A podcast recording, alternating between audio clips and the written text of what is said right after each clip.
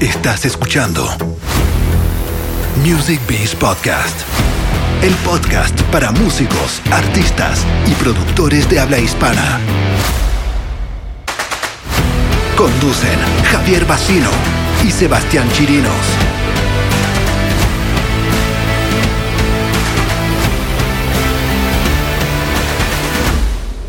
Bienvenidos al Music Beats Podcast. Estamos nuevamente junto a Sebastián acá en el capítulo número 18. ¿Cómo estáis, Sebastián? ¿Qué tal? ¿Bien y tú? Un Muy poco de calor, ¿no? Muy bien. Oye, estábamos desaparecidos de este podcast, no andábamos muertos, andábamos de parranda, como dice el... El Sí, dicho. pero no, no tanto tampoco. Eh, hemos estado más tiempo desaparecidos. Estamos de a poco retomando ahí el ritmo, volviendo Sí. las pistas. Bueno, algunos nos deben echar de menos, ya estamos de vuelta. Eh, hemos tenido otros quehaceres, pero el podcast lamentablemente sufrió las consecuencias. Y hoy día, a diferencia del capítulo anterior, que estábamos nosotros dos con Sebastián, hoy día tenemos un invitado muy especial. Así que Así es. les presento a Buenaventura del Charco, un psicólogo. ¿Cómo estás? Hola, ¿qué tal? Pues nada, encantado de estar con vosotros y más siendo el número 18. Entiendo que es la mayoría de edad, ¿no? Del, del podcast. Muy, exactamente, Se el puede podcast decir ahora que es, sí. Se puede... es un A los, a adulto. los 18 siempre empieza lo interesante, así que genial. Así es. Bueno, ahora la gente se estará preguntando, bueno, como yo ya te expliqué, nosotros, este es un podcast que en su mayoría lo escuchan músicos, eh, productores musicales, eh, en toda Latinoamérica. En España yo creo que también nos deben escuchar algo, pero nuestro fuerte está acá en, en el otro lado del, del- del- del mar, eh, del océano, digo. ¿Y por qué eh, un psicólogo? ¿Por qué, tiene que ver eso con música? Yo, yo creo que tiene mucho que ver y más de lo que piensan, porque básicamente como músicos, como productor y como cualquier ser humano estamos expuestos a tener que lidiar con los mismos problemas que cualquier persona. Y esos mismos problemas son los que finalmente nos terminan saboteando, nos terminan impidiendo muchas veces lograr ciertos objetivos, nos impiden disfrutar en muchos casos lo que estamos haciendo, así que me pareció que es un tema súper pertinente de tocar.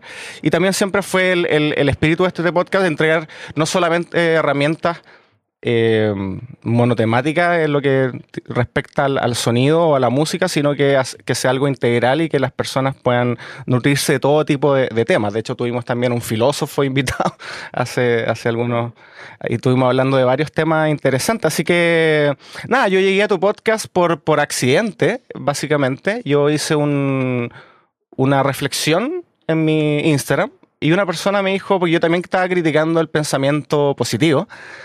Y, y hice una crítica bien, bien, bien, bien cruda, que lo, lo, lo- lo- lo relacioné con la lógica del abuso, en donde a la víctima se le hace sentir culpable de, de- Culpable, claro. de que fue abusada y acá básicamente todo este new, mucho el New Age, también critiqué el New Age y todo este como eh, espiritualismo postmoderno que a veces comparte un poco esa lamentable lógica que en el fondo lo que te pasa tú eres culpable de ello y, es porque no estás con la mentalidad correcta. Entonces una persona me dijo, mira, sigue a este psicólogo español porque eh, como que dice algo súper parecido y ahí te empecé a seguir y...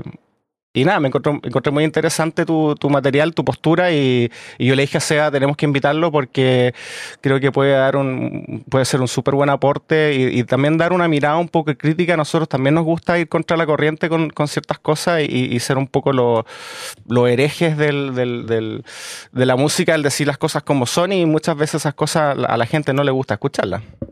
Claro, yo, yo también te estaba escuchando y, y estaba pensando en esto que hablaba, ¿no? De qué tiene que ver en la producción musical. Estaba pensando en, en- en pacientes que yo he tenido del, del mundo de la música, ¿no? De hecho, yo tengo por ahí algunas entrevistas con, con músicos importantes españoles, como, como pueden ser Niños Mutantes, o el, o el Chojín, el rapero, o el Santo de Falsa Alarma.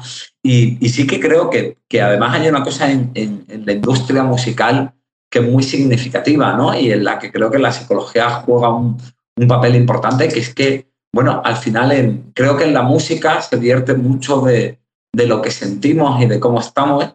Y luego además también creo que hay un componente de, de que, de que, bueno, al final creo que cuando uno, corregidme si me equivoco, ¿no? Pero creo que cuando uno produce algo, siempre hay un componente del otro, siempre hay un componente y un deseo de mostrarlo y provocar algo en el otro. Y claro, ahí aparecen temas como, como la validación de los demás, como si voy a Claro. gustar, no voy a gustar, causará rechazo o no. y, me parece muy, muy interesante. Y luego también en lo que hablábamos de la positividad, pues me parece también que, que parece que, que en el mundo de, la música y, del espectáculo, claro, normalmente lo asociamos a, a, disfrute, a diversión, a, a, estar bien. Y entonces también entiendo que quizá el, el, el, músico, sea del ámbito que sea, está más obligado a ponerse esa careta y a interpretar un papel, ¿no? Ya no, a veces, qué raro, ¿no? Pero no poder mostrarse tanto, ¿no? Porque la gente está de fiesta y, y quiere oír mm. ese tipo de música o porque quiero oír una música triste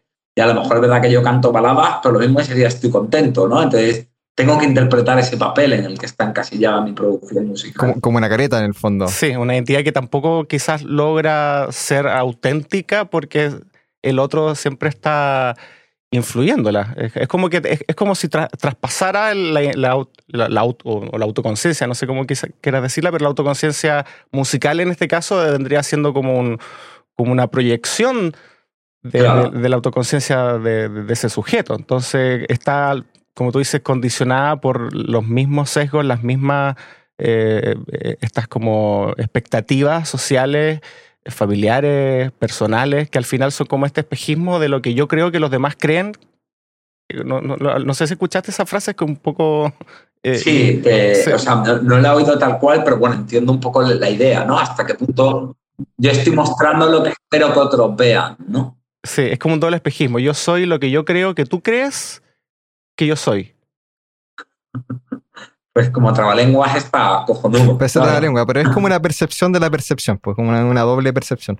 Ahora, igual cuando estamos hablando de, del tema artístico, pues, tú, tú mencionaste eh, el hecho de nosotros quizás proyectar algo que no estamos sintiendo en este momento, pero pasa a ser parte del, como de, entre comillas, del contrato lo que mismo que pasa con los actores, por ejemplo. Eso te da una licencia tal vez y, puede ser hasta terapéutico. O sea, si yo eh, lo estoy pasando muy mal en este momento, la música se vuelve, y así cualquier otro arte, se vuelve un instrumento como para poder yo abstraerme de cómo me estoy sintiendo en este momento y ponerme a disposición de, sea lo que sea que la música demande, sea algo alegre o algo triste, como lo que mencionaste tú, Javier. Claro, o, entiendo en esto, no, no sé, Sebastián, Javier, corregirme si, si me equivoco, que incluso se puede dar una dualidad, ¿no? Porque a lo mejor en el momento de la composición, o no, yo, yo estoy plasmando cómo me siento, pues en una canción alegre o en una canción triste, pero claro, una vez que yo hago esa, esa canción, esa canción recoge un estado, pero luego puede que cuando a mí me toque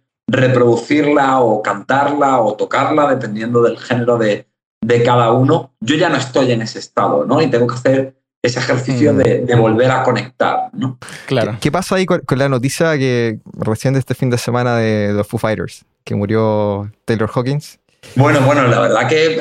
Imagínate cómo debe ser para Dave Grohl si es que vuelven a tocar, porque hay una posibilidad de que dejen de tocar y se retire, o sea, tener que como volver a lo mismo ya dos Segunda vez que se le muere, claro, segunda vez que se le muere un, hermano. Claro, o sea, después de, Nirvana, ¿no? Pues, pues la verdad que, que, supongo que tiene que ser una experiencia eh, realmente difícil, ¿no? Revivir todo eso. Yo creo que aquí se va a ver muy bien hasta qué punto él tiene bien superado ese vuelo. Digamos que esto que ocurre eh, nos dolería a cualquiera, pero para él tiene un eco emocional de otra historia, ¿no? De, mm. la historia de Kurt Cobain, que entiendo que, que proyecta una sombra alargada, ¿no? Entonces yo creo que en función de cómo tiene de superado o de bien cicatrizada esa herida de, de cuando Kurt Cobain, eh, esto que viene ahora va a ser para él más fácil de manejar o no. Entonces, bueno, pues entiendo que sea como sea, no es sencillo, ¿no? Pero, pero la verdad que yo creo que estamos todos un poco expectantes a ver qué pasa. Además, a mí me, me flipan Foo Fighters, así que a ver por dónde, mm. por dónde. Justo, justo hoy me he duchado escuchando de Pretender. Así que a ver, a ver por dónde sale esto, ¿no? Oye, ¿te parece si, si hablamos un poquitito de la Hablemos de la ansiedad, porque es un tema que, que, que, lo teníamos aquí como anotado y, podríamos estar hablando cinco capítulos solamente de la ansiedad, a mí me da la sensación, a pesar de que tú también tienes un podcast y le dedicaste un capítulo a la ansiedad. Entonces, me gustaría como darle un twist a este tema. Vale. Eh, y, y, ver cómo. Yo te voy a contar una historia personal después de cómo la ansiedad me, me, me básicamente me hizo renunciar a, a tocar en vivo, porque me era, lo pasaba pésimo. Pero antes de eso, eh, sentemos base, porque bueno, todas las personas que nos están escuchando no necesariamente también han, escuchado tu podcast. esperamos regalarte eh, público porque te mereces ser eh, escuchado.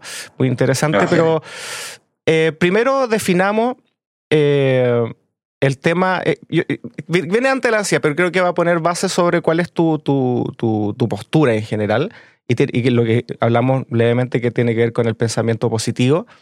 Eh, eh, de hecho, tiene un libro que hay, más ratito vamos a hablar de eso, pero eh, ¿por qué tú detestas el pensamiento positivo? y acá yo estoy seguro que hay mucha gente que nos escucha que incluso debe practicar muchas, yo creo, ¿cómo se dice? no sé. de positividad, ¿no? Prácticas o, qué sé yo. o técnicas, o... Bueno, mira, para mí creo que que hay una cosa que, es interesante entender, que es que creo que en general yo estoy un poco en contra de todo lo que sea una idea preconcebida de que hay una forma adecuada de hacer las cosas, ¿vale? En el sentido de que creo que al final todo lo que sea una, una estructura o una normatividad rígida hace que sea muy difícil el, el, poder darle cabida a cómo yo me estoy sintiendo, ¿no? ¿Por qué? Porque crea una comparativa entre lo que lo que me dice una filosofía o un dogma, en este caso el pensamiento positivo, y cómo yo me estoy sintiendo, ¿no? De alguna manera me invalida de alguna forma, ¿no? Es decir, yo puede que esté triste porque, porque me ha ocurrido algo y en vez de estar en mi tristeza, al final hay alguien que me está diciendo cómo tiene que ser, ¿no? Y, por ejemplo, voy a intentar poner una metáfora musical, espero no meter mucho la pata, pero voy a intentar adaptarme al, al lenguaje, ¿no? Eh, Mira, por ejemplo, em, imaginemos que, mira, yo, por ejemplo, me, gustan los, ritmos latinos, yo bailo salsa, ¿vale? Entonces, eh, si tú te paras a pensar en, la estructura de la salsa, bueno, pues la salsa es un compás de 3x4 en el que simplemente hay una idea que es el principio de rotación, que es que el chico, cuando acaba el compás, tiene que acabar en el sitio de la chica, ¿no? Dentro de eso y de una idea que, bueno, que, puede ser un poco machista o lo que sea, pero que es como que el chico domina el baile y la chica le sigue, los bailarines pueden hacer lo que quieran, ¿vale? Quien baila salsa así, pues realmente es un baile en el que tú puedes transmitir mucho la realidad que tú estás viviendo en ese momento con, con tu pareja, ¿vale? Sin embargo, una cosa que ocurre mucho, eh, ocurre mucho menos en, en Latinoamérica, que yo creo que, que estén más conectados con, con, la parte musical, pero que sí que ocurre mucho en Europa, es que aquí ves a bailarines muy coreográficos, ¿vale? Bailarines que aprenden de memoria una estructura de, pues le cojo la mano a la chica, le doy una vuelta, luego la agarro de la cadera, tal. Entonces es algo que queda muy visual, que queda muy bonito, que aparentemente es genial, pero que en el fondo no es auténtico y que en el fondo no transmite nada. ¿no? Para mí hay una diferencia entre ser un bailarín que sería lo que hemos hablado primero, y esto segundo, que es ser un coreógrafo. Es algo que mm. aparentemente está bien, es algo que es muy estético, pero es algo que no es genuino, es algo Mecánico. que no es honesto. Entonces, yo ¿Cómo le llamarías eso? Es como posturismo. Claro, es, esa idea del postureo, no es, es algo que lo hago porque me dicen que es lo adecuado. Mm. Claro, cuando coincido es relativamente sencillo. El problema es cuando tengo un problema ¿vale? Y se me obliga a tener que amoldarme o tener que aparentar eso que no es lo que yo estoy sintiendo en el fondo de, mi mm. jodido corazón, ¿no? Y puede generar como doble culpa, quizás, porque... Eh, claro. o sea, me pasó algo triste y yo en vez de, vivir esa tristeza y aceptarla que es parte de la vida... Eh, y que es lo normal, ¿no? O sea, lo raro es que cuando, cuando te pasa algo triste estés contento. Eso sí que me preocuparía como psicólogo, ¿no? Claro. Mm. Eh, o sea, es como. Yo siempre le digo a mi amigo, yo creo que la vida es tristeza y alegría. Punto. Ojalá que sea más o menos 50-50, porque eso ya para mí es bueno. Porque ya muchas, bien. muchas veces es 80-20, uno, yo a veces me siento más mal que bien, pero, pero bueno, es parte del, del, del, de, vivir. Entonces, y se me fue la idea. Ah, pero entonces ahí estaba la, la, doble culpa, porque en el fondo ya no solo me siento mal porque me siento mal, sino que ahora me siento mal porque no debería sentirme mal, porque debería estar pensando que esto pasa por algo, de que van a venir cosas buenas y hay, y hay que ver el lado positivo a esta mierda que me pasó y de repente no hay que verle nada y simplemente acostarse, llorar y, Hay lo que hay, ¿sabes? O sea, sé, honesto. Y, me alegro que hables de esto, Javier, tío, porque, mira, te cuento, yo eh, hoy estoy hablando desde, desde mi consulta y mira, yo haré mucho como conferenciante, mucho escritor, mucho influencer de, de temas de desarrollo personal, de salud mental y todo esto, ¿no? Y es verdad que yo estoy empezando a adquirir ese, ese, ese matiz, ¿no? Empezando a, a, ser una figura pública, por decirlo de alguna manera. Pero yo en verdad siempre he dicho que soy un, que soy un psicólogo de trinchera. Mi trinchera es esta que mm. ves aquí atrás. En ese sofá vienen personas a, hablarme de sus problemas, a, a, a llorar y, y, a echarle muchos huevos porque vienen a ser valientes y a ver de frente sus miedos, que creo que no es algo sencillo. Entonces yo empecé a escuchar cómo mucha de esta gente que venía, venía y, les ocurría lo que tú estás diciendo, que es que cuando les pasaba algo malo y estaban mal, que a mí me parece que es la reacción normal, lo de no estar mal cuando te pasa algo malo me, pasa, me parece de jodido psicópata, ¿vale? Pues cuando estaban mal porque les había dejado la novia, porque estaban enfadados con su jefe que les puteaba o por lo que quiera que fuera, encima se sentían culpables por estar mal. Y encima el entorno, en vez de ayudarles, en vez de ser empáticos y ofrecerles un hombro sobre el que llorar, les culpabilizaban. La culpa es que eres negativo, la culpa es que no ven lo que es bueno. Entonces hubo un día en el que yo me hinché, me harté y entendí que, que no valía solo con, con trabajarlo en la intimidad de la terapia, sino que había que empezar a decir públicamente que, que ya estaba bien de toda mm. esa mierda y que ya estaba bien de prohibirle a la gente el derecho a ¿Tiene, ¿Tiene que ver eso como con el desarrollo de, de, esta industria, no sé si de autoayuda, porque tal vez el positivismo no, no, es exactamente lo mismo que la autoayuda, ahí corrígeme tú cuál, es tu postura, pero, pero tiene que ver como con toda esta ola, digamos, de speakers que promueven la, la positividad justamente en Instagram, en TikTok o lo que fuera. Y tú puedes, eh, solo basta con querer echarle ganas. pero es que esa, es la pregunta. en el fondo, eh, la autoayuda puede ser una, nube súper grande, pero, pero no sé si, si todo dentro de la autoayuda em, es justamente positividad. ¿Puede haber algo de eso que tal vez sirva? Entiendo. digamos que es la corriente mayoritaria o dentro de la autoayuda, pero la autoayuda no tiene que ser necesariamente eso. Por ejemplo, mi libro, que es una crítica frontal al pensamiento positivo, entraría dentro del género de la autoayuda. Es autoayuda. Hay libros de, de, autoayuda muy buenos. Por ejemplo, hay un libro que se llama El hombre en busca de sentido, de Víctor Frankel, que, que, es una maravilla, que se lo recomiendo a todo el mundo. Y, y, y lo consideraríamos autoayuda. ¿vale? El problema es la autoayuda que mm. tenemos no, no es tanto el género, sino es desde dónde estamos ayudando. ¿Qué, es eso? Esta caricatura en el fondo de que, de que claro, tú puedes, o lo del secreto, y ahí, digamos, nos vamos al otro extremo ya económico, es como el, el, el, pobre es pobre porque, porque quiere, digamos, porque no lo pensó lo suficiente. Porque quiere, ¿no? Venga, tócate, tócate los cojones. O sea, vamos a empezar por algo muy básico. Lógicamente, eh, me parece que que, y, creo que solo tenemos que ver la cultura hispana, ¿no? Creo que dependiendo de en qué país de Hispanoamérica naces, tus condiciones son muy diferentes, ¿vale? Y entendedme, yo creo en el trabajo y creo en el esfuerzo y creo en tener una pasión y echarle ganas y horas, ¿de acuerdo?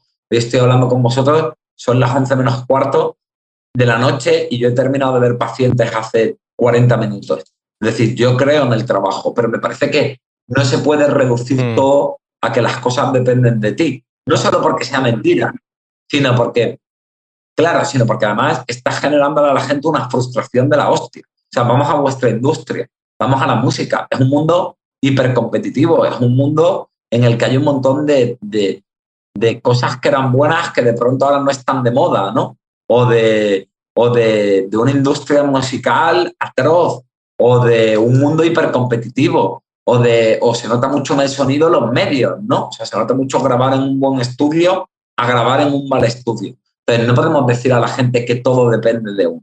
Hay que echarle cojones, que hay que pelear, evidentemente, pero no todo depende de uno. No, no todo, definitivamente. Y aún así que nosotros, yo creo que los tres que estamos acá tenemos un cierto, digamos, privilegio de, de, para empezar, nuestros cerebros están sanos.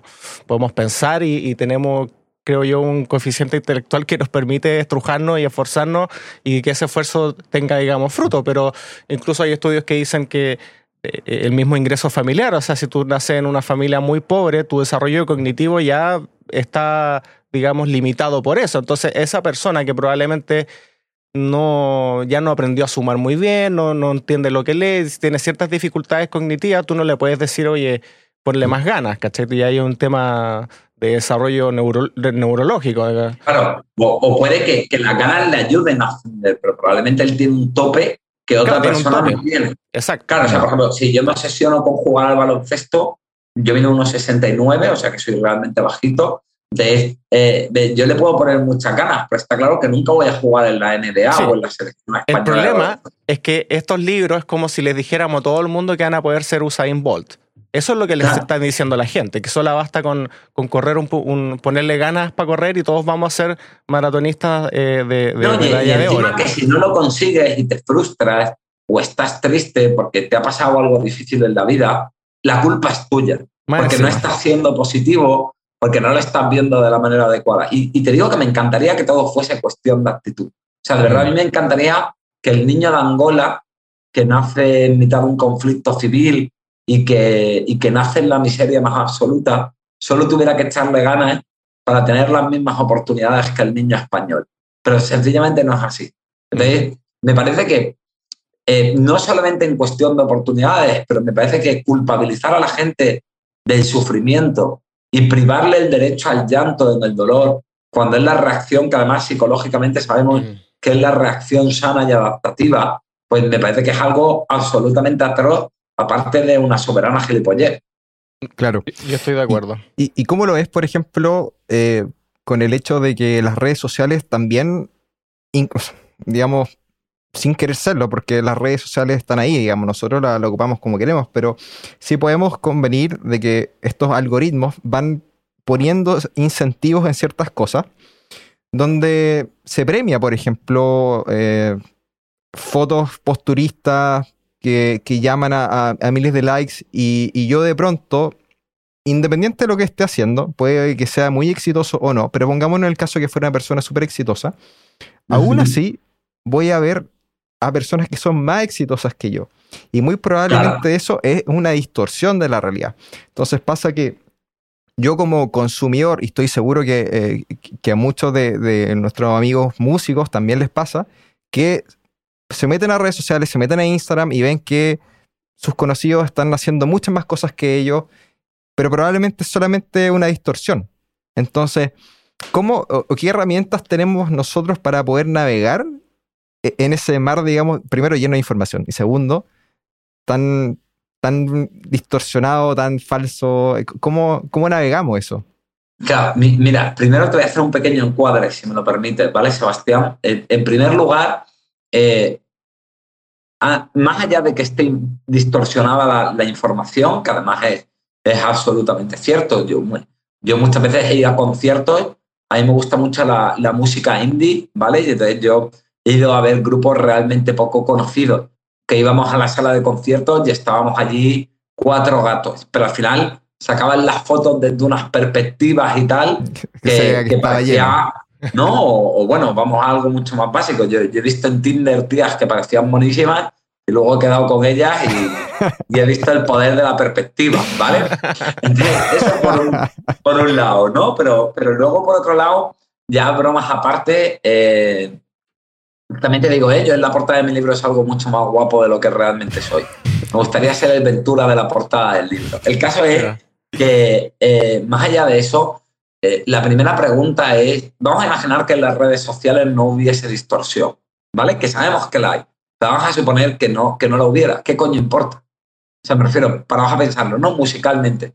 Si yo estoy satisfecho con, con una canción, si yo creo que es una buena canción, si yo creo que transmite lo que yo quería transmitir, y que tiene calidad, que, que, no sé, que creo que en la música no hay, no hay algo objetivo que te diga que es la calidad. Lo que a mí me encanta, tú puedes odiarlo, ¿no? Y aquí tenemos un debate filosófico sobre qué es el arte y bueno, voy a intentar no meterme en camisa de once varas, pero si a mí me gusta, ¿qué coño importa que guste lo de al lado? O sea, ¿qué mm. coño, ¿por, qué, ¿por qué tenemos que estar siempre en esa comparativa?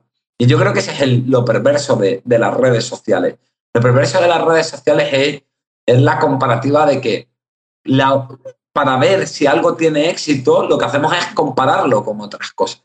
Entonces estamos todo el rato insatisfechos, porque en vez de mirar si a mí genuinamente me satisface, todo el rato lo estoy comparando con lo que se supone que funciona. Y se supone que funciona por el número de likes que tiene. Pero eso es mi propio criterio, ¿no? O sea, aparte de eso es como egocentrismo, si se quiere. Totalmente. Creo que, que me, me, estoy acordando de una frase que decía mi padre, y él, cuando yo le decía, es que esto lo hacen todos o tal, mi padre me decía, bueno, 5 mil millones de moscas no pueden equivocarse, como usted mierda. Mm. ¿Vale? Entonces, creo que es un poco, un poco esta idea. Es decir, creo que, que también tenemos que aprender y relativizar el que, que algo guste o, o, que algo se vea bueno no significa que realmente sea bueno. Bueno, a lo mejor puede ser bueno para otro, pero no para mí, ¿no? Y creo que este es otro de los problemas. Claro, creo que esto también es, importante en contra de esta idea de, del pensamiento positivo. Es decir, Sí, y, espero que esto no suene mal, ¿no? Pero creo que la música es un mundo muy complejo, ¿vale? Pero creo que es menos complejo que la búsqueda de la felicidad, ¿de acuerdo? Creo que no hay nada más complejo que la búsqueda de la felicidad. Entonces la pregunta es, si ni siquiera en música hay una idea clara y lo que me viene, lo que me gusta a mí puede no gustarte a ti, ¿cómo puede ser que en psicología estos gurús de la autoayuda, estos mm. expertos del pensamiento positivo te digan que una cosa es la fórmula que le viene bien a toda la humanidad. Mm, ahora todo es meditar, ¿no? Ahora todo es mindfulness. O ahora todo es eh, ver lo bueno de los pensamientos. O ahora todo, eh, todo la clave es la autoestima. yo creo que las personas somos muy complicadas. Creo que cada uno es una realidad con una historia de vida y de aprendizaje complejísima, ¿no? Que es lo que a mí me flipa de mi curro, que nunca hay dos pacientes iguales como para creer que una cosa, que además te la cuento en un librito de 100 páginas, ¿vale? Te va, te va a cambiar la vida y le va a venir a todo el mundo igual. Mm. Ojalá mm. hubiera una piedra filosofal de la felicidad, pero creo que, la felicidad va mucho más del respeto por uno mismo y de aprender a escucharnos. Yo me quedé con una intervención que lo voy a decir antes de morir eh, de ansiedad, por no decir. No. Eh, no, que era un contraargumento con lo que estaban hablando, porque creo yo, y esto aplica, me puedo equivocar también, porque acá ninguno de nosotros somos psicólogos, pero a mí personalmente me gusta mucho la psicología. Em, eh, que tanto en la construcción de nuestra identidad como necesitamos a un otro, porque no, vivimos en el vacío. Nuestra identidad no podría, eh, digamos, existir sin la identidad de un otro, que la, digamos, la... la sí, sí, es necesario, ¿no? Y creo que el, en ese cuando hablaban de las comparativas creo que también son necesarias. Yo para formar mi propio criterio necesito, para bien o para mal, lo que yo hice compararlo con otra cosa. Vale, de, acuerdo. Si solamente existiera tu obra de arte sola en el universo del vacío, ¿cómo, puedo saber yo si está bueno o está mal en base a mis gustos? Entonces creo que al final es como, es como una dialéctica constante entre mis gustos, entre lo que ya está entre lo que le hacen los demás y quizá eso produce una contrafobia. Pero, y, pero, el, contraargumento, el contraargumento es necesario etiquetar. O sea, ¿Es necesario saber si algo es bueno o malo? No, no, yo no estoy hablando si es bueno o malo. Lo que estoy diciendo es que en la construcción de nuestro criterio necesitamos de otras cosas para bien o para mal. O sea, necesitamos compararlo. punto. ¿Cachai? Yo, yo lo veo de la siguiente manera, ¿vale? O sea, yo creo que hay una parte en la que Además, no hay que ser egotípico y narcisista. Creo que es bueno ver cómo lo viven otras personas, ¿no? Y creo que es un ejercicio interesante. Lo que sí que creo es que, digamos que aquí habría dos partes, ¿no? Habría una parte como, bueno, pues como técnica, ¿vale? En la que, en la que por ejemplo, musicalmente me puede aportar el comparar otros estilos, el ver lo que están haciendo otros autores. Lógicamente yo compongo con un deseo, que también es ser escuchado, ¿no? Y, bueno, y, no tiene nada de malo, todos queremos, pues cuando tienes una pasión, quieres poder vivir de ella, ¿no? Tú cuando escribiste tu libro, quizás también... Claro, quería que la gente lo leyera. O, no, o inconscientemente también eh, ocupaste todos los libros que te leíste y quizás tenías dos autores favoritos que te gustaba tu estilo de escritura. Totalmente. Y, eso lo trataste. Incluso además yo, yo también quería, no, no voy a ser hipócrita, que el libro funcionase y se vendiese bien. Uno, por dar el mensaje y dos, por ganar dinero. O sea, no, no voy a ser hipócrita con esto, ¿vale? Pero sí que lo que sí que intento decirte es que toda esa parte, que me parece que está genial y lo que hablas de, de las influencias, hay veces que para llegar a algo alguien te tiene que llevar, alguien te tiene que enseñar y eso te abre una puerta que tú a lo mejor solo no habrías sido capaz de explorar, ¿no? Y desde luego que eso está ahí. De hecho, hay un señor que se llama Vygotsky que habla de la zona de desarrollo próximo. Ya habla de esta teoría, ¿no? De, de, cómo hay sitios a los que tú puedes, a los que no llegarías solo, pero puedes llegar si alguien te lleva, ¿no? Pero la cuestión es mm. que creo que hay una parte que sí es intuitiva en las personas, ¿vale? Que normalmente es nuestra parte más emocional. Por ejemplo, yo no sé tanto de música como vosotros, pero yo sí puedo saber si un ritmo me despierta las ganas de bailar, aunque no sepa el compás de ese ritmo, ¿no? Aunque no sepa catalogar y saber si esto es electrónica o esto es un house oscuro o qué estoy escuchando eh, técnicamente, ¿no? Y, esa es la parte que creo que es importante no perder. Las personas, a través de las emociones, tenemos una especie de intuición primaria, tenemos una especie de brújula básica que nos indica dónde está nuestro propio norte en el que nosotros nos sentimos bien, ¿vale? ¿Qué es lo que te ayuda a servir? Pues a saber si, si algo tiene un sentido profundo para ti o si una persona te cae bien o si te gusta una chica o, dónde está tu vocación, ¿no? Y creo que es importante no invalidar esa voz por lo que nos dicen los demás o por la comparativa con lo que está haciendo el Sí, eso sí que sí. Eh, ahora, eh, yo me, quizás sí al punto en que esa intuición también creo que se va desarrollando. Que no creo que no, escupan al mundo así ya con la intuición desarrollada. Entonces, en, ese desarrollo creo que igual uno va como eh, influenciándose, influenciándose, claro. Sí, cogiendo, ¿no? Influencias de otros. Y yo creo que eso también lo vemos en, en los géneros musicales, ¿no? Creo que es muy difícil encontrar un género musical puro. Es decir, tú, tú empiezas a ver la Claro, ¿no? todo viene de algo y tiene una influencia. Es todo una mezcla, es una juguera, es como las películas. Es, como, lo que decías tú, pues, Javier. O sea, crear algo del vacío es como que no, se puede. No, se puede. Existe. yo, también creo que, es imposible. El tipo que pintó algo en una cueva también se influenció como pintaba el tipo de la cueva al lado y viceversa, es dialéctico, ¿cachai? Sí, o de lo que vio, ¿no? Al final lo que pintó intentaba ser una representación del paisaje que vio un día o yo qué coño sé, ¿no? Exacto. Mm, ¿Qué pasa, Ventura, cuando de pronto las redes sociales, como ya, hablamos que tienen algo como de vida propia, entre comillas, pero acentúan mucho más todo esto como del, de los haters o cosas que están en mm. contra, digamos, de, mi visión preconcebida de algo, lo que fuera. Tú tocaste un, tema bien brevemente, pero que me llamó mucho la atención, eh, sobre los estilos.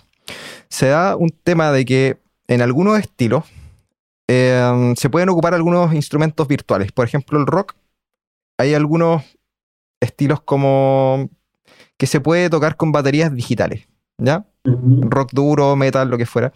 Pero hay personas, digamos, que, están totalmente en contra de eso, ¿no? Que eso no es música, digamos, que lo tocó con no suena igual, ¿no? Igual que los fanáticos del vinilo, ¿no? Y, y si no es vinilo, no suena como tiene que sonar. ¿no? Imagínate, yo, digamos, soy guitarrista, yo quiero hacer un disco, lo único que tengo acceso es quizás mi guitarra y todos los otros instrumentos los hago en el computador, ¿ya? El bajo, la batería.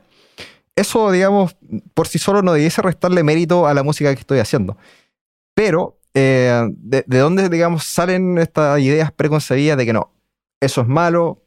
Para mí puede ser, puedo vibrar exactamente igual con esa música como si hubiese sido tocada por alguien de verdad. Entonces, creo que eso también lo exacerban las redes sociales. ¿Cómo, lo ves tú? Yo, yo, creo lo siguiente, creo que en general, cuando con, todo este rollo de los haters, ¿vale? Lo que, lo que hay es, o con todo estos rollos de, de la política de la cancelación, o con todo este rollo de, de tal, al final hay un proceso narcisista, que es que cuando yo invalido al otro y lo critico, me estoy poniendo por encima me estoy elevando como voz del criterio, como voz de la mm. razón, y eso me da el poder de juzgar y de catalogar qué es bueno y qué es malo, ¿no? Y claro, eso es una sensación agradable. Es agradable ser el paladín, guardián de la música real y del sonido genuino que es capaz de determinar qué es bueno y qué es malo, porque mi criterio es la puta sabiduría y el santo grial, ¿no? y, muchas eh, veces no lo es, como, como Danny Krieger, el, el efecto como, Danny Kruger, no sé cómo se pronuncia, pero como que... yo, tampoco lo sé, pero lo, que intento decir es eso, ¿no? Que, que además, y luego hay otra cosa, que es que las redes sociales permiten la interacción entre las personas, pero es verdad que permiten un contacto mucho más escéptico, ¿vale? Es decir, eh, es mucho más fácil que, por ejemplo, me digáis, Ventura, vaya mierda de libro o qué feo eres, en este formato que si estuviéramos cara a cara. Mm. verdad, porque si estuviéramos cara a cara, yo lo mismo me enfado y acabamos a palo, ¿no? Pero claro, en, en las redes sociales no hay filtro. No hay filtro porque es gratis, porque sale impune. Y eso también hace que, que la gente se atreva a, a, sacar una parte y también porque no vemos la reacción del otro. Si aquí, por ejemplo, empezáis a hablar de mal de mí y yo pues me veis triste, me veis que me estoy sintiendo humillado, eso puede activar vuestra empatía.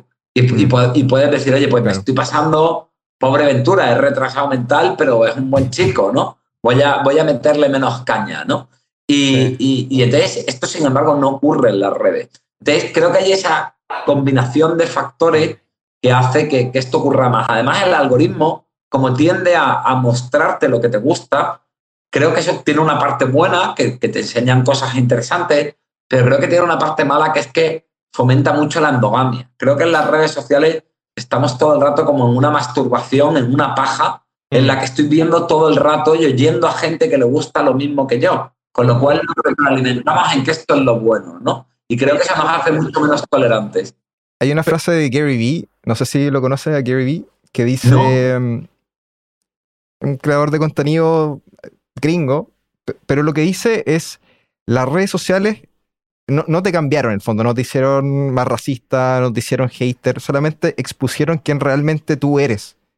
Bueno, crea un formato que facilita eso. Mm. ¿Entiendes? De pronto, si te ves como siendo llamado racista, no es que las redes sociales te hayan hecho ser así. Ahora tienes la oportunidad de hacerlo. Ahora tienes la oportunidad de hacerlo sin consecuencias, que es distinto. Claro, también sí que es verdad que puede que fomenten un poco eso, en el sentido de que mm. si, si yo, por ejemplo, estoy con, con, no, imagínate, yo tengo actitudes racistas, ¿no?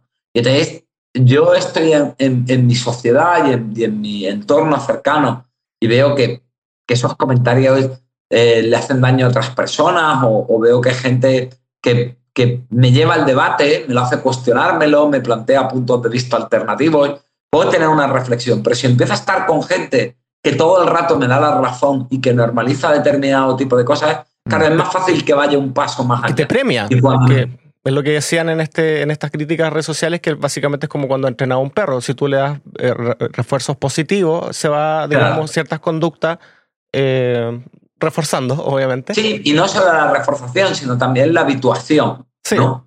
Me refiero, es decir, eh, y, voy a poner un, ejemplo un poco eh, tal, pero, pero por ejemplo, si, si, pensamos en la industria pornográfica, ¿vale? ¿No? Supongo que, que los tres eh, somos consumidores de porno o lo hemos sido en algún momento de, de nuestra vida, ¿vale? Aunque esté así mal, pero bueno, creo que la realidad.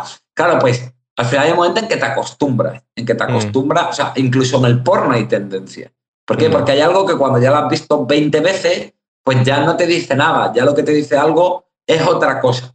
Y ahí es muy fácil empezar a, subir la intensidad o empezar a pasar en un catálogo de normalizar determinado tipo de cosas que te pueda acabar llevando a tener, eh, bueno, pues a veces posturas. Creo que el problema no es solo eso, el problema es todos estos factores que estamos hablando que se dan a la vez y se retroalimentan mm. entre ellos. Yo te tengo una pregunta ya que estaban hablando sobre los haters, em, que tiene, tiene dos partes la pregunta. Uno, eh, ¿sería un hater eh, alguien que está como, yo a veces se lo decía a Seba, que es como casi que hacen terapia o quizás mal, mala terapia, pero toda la mierda que tienen adentro quizás aprovechan de, de, de, de botarla hacia un otro, hacia otros, y, con lo que dijeron antes, con esa libertad de no tener consecuencias y de no poder empatizar con la persona que le está haciendo mierda. Entonces, uno si estás de acuerdo más o menos con esa definición de que lo ocupan como, como un, vómito eh, emocional. Y segundo, eh, quizá eso es el síntoma de, de, una sociedad que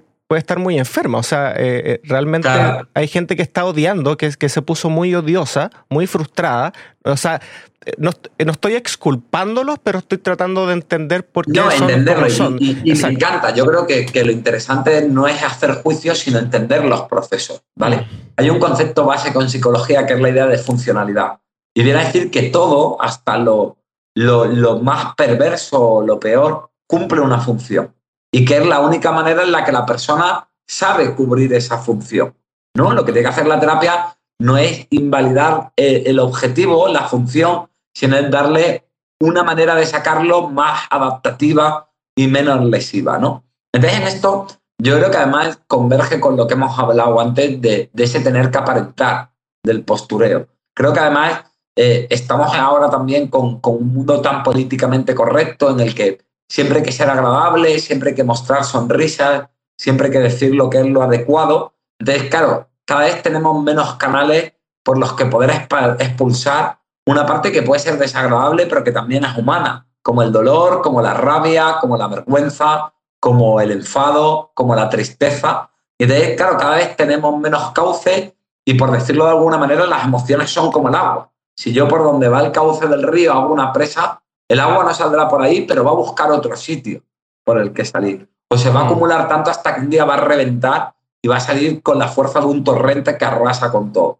Entonces creo que, que cada vez en este mundo idílico y falso y de postureo y políticamente correcto y aséptico que quieren que construyamos, vamos poniendo más diques y claro, por los pequeños canales que todavía nos permitimos sacar el agua, pues sale de una manera pues muy virulenta y, muy descontrolada. Mm. Entonces, Oye, sería, oh, sorry, para cerrar, sería como, ¿estás de acuerdo que sería un síntoma finalmente el, hater? El hater es un síntoma. Sí, creo que es un reflejo de, de, de, la sociedad que tenemos, de, mm. de, cómo se crean bandos, de cómo se habla de bueno y de malo, de cómo se le da a todo el mundo el poder de ser juez. Si, si, tú, Ventura, después sube una canción, te gusta cantar, qué sé yo, y le hace un video y la sube a YouTube, después, estoy seguro, te afirmo que un tipo, por lo menos uno, te va a poner tu canción es una mierda pero probablemente ese tipo eh, llevaba un día o una vida de mierda, está con un trabajo que odia, eh, quizás no está bien en su familia. Y claro, lo,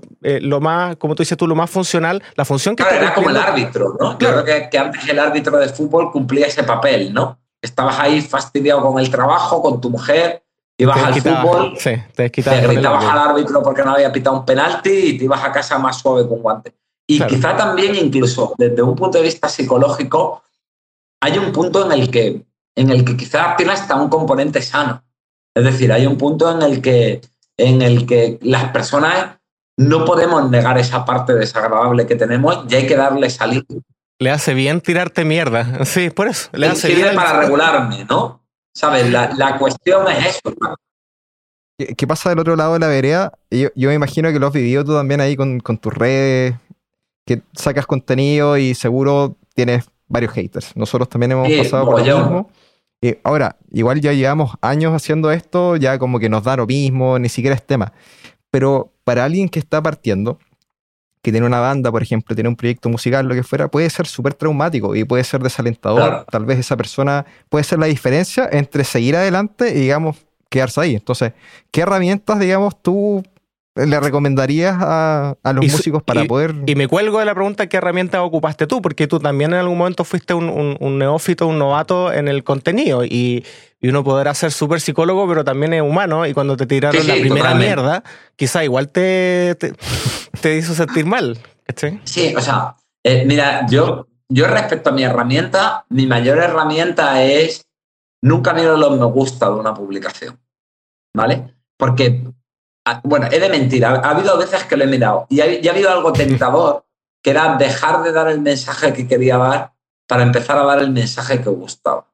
Ah, ya. Y esto me parece muy peligroso. A modificar el mensaje. Porque, porque te aleja ¿no? de, de lo que tú quieres transmitir. O sea, peligroso para lo que yo quería transmitir, porque yo, para mí sí es importante como una idea de, yo soy quizá un poco idealista, como una idea de pureza, de decir exactamente lo, lo que yo pienso, ¿vale? pero espérate, pero aclaremos ahí, porque eh, cuando tú dices modificar el mensaje, ¿quieres decir como lo que el algoritmo está premiando o tomar tu idea, digamos, y pulirle los bordes, hacerla más. Claro, imagínate que yo me doy cuenta que, que, por ejemplo, pues, pues no lo sé, ¿no? Pues imagínate que, que, por ejemplo, yo creo que una de las cosas por lo que ha gustado mi mensaje en España es porque creo que soy el único psicólogo que habla como la gente de la calle, ¿no? Es decir, fijaos que, que la psicología, pues ahora todo es como súper bonito, con arcoíris, todo el mundo muy sonriente o muy técnico, muy académico, muy científico y tal. Y, y, bueno, pues yo digo, pues mira, pues esto me parece una mierda o estoy hasta los cojones o vaya postureo o lo que sea. Entonces, por ejemplo, yo he visto que, que me acuerdo que yo vi que cuando hacía contenido en el que yo decía ese tipo de palabras, pues eh, tenía más me gusta, ¿no? La gente lo, lo agradaba. O otras veces, por decir ese tipo de palabras, el algoritmo me ha censurado, ¿no? Me ha hecho, no recuerdo, Shadow Banner o la historia esta de que el algoritmo no, no te muestra, ¿no? Entonces, claro, eso se convierte en algo que si tú estás muy pendiente de eso, acabas siendo un esclavo de eso y acabas modificando tu mensaje, ¿no? Voy a decir palabrota, no porque aquí yo la diría, sino porque veo que cuando lo digo tengo más me gusta. O no voy a decir una palabrota que diría simplemente porque, porque tengo miedo de que me hagan shadow. Pero por el otro lado, eh, tú eres más auténtico diciendo la palabrota, comunicas mejor tu mensaje, pero también recibes más odio quizás de vuelta, lo cual se vuelve como agridulce, porque por un lado yo creo estás siendo honesto, pero por otro lado recibes más mierda. Claro, yo creo que hay que entender que es el precio de la honestidad. Exacto. O sea, el precio de la honestidad y de ser genuino es que, que es imposible que le guste a todo el mundo y que cuanto más honesto lo hagas, es, es, más difícil que, que, le guste a todo el mundo. Yo creo que esto también pasa en la música, ¿no? Me refiero, creo que hay géneros que, si tú miras las canciones de moda, ¿no? Tú, tú, vas ahora y miras la lista de, no sé, las 20 canciones que más se están oyendo, no creo que nadie las recuerde dentro de 30 años.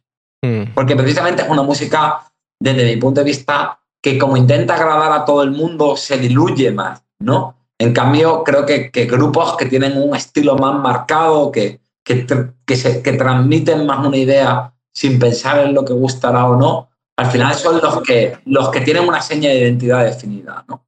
Mm. Oye, eh, voy a hacer aquí de, moderador, porque sé que tenemos que hablar de muchos temas y no vamos a poder hablar todo, así que está, voy a hacer aquí un, una selección. Eh, hay dos temas que, quiero que nos... Eh, que no te vayas sin que los toquemos aunque sea un segundo. Así que los voy a dejar enumerados. El primero fue la ansiedad, que viste como, como un río. Dejamos que fluya la conversación y, nunca hablamos de la ansiedad. Pero, siento que son eh, problemas tan universales que, que, nuestra audiencia lo agradecer. Y, y, el otro tema que también me gustaría tocar es que tiene que ver con el síndrome del impostor. Uh, es, un, es, un, tema que, que todos yo creo que hemos eh, por lo menos saludado eh, eh, de más cerca o de más lejos, pero lo hemos conocido.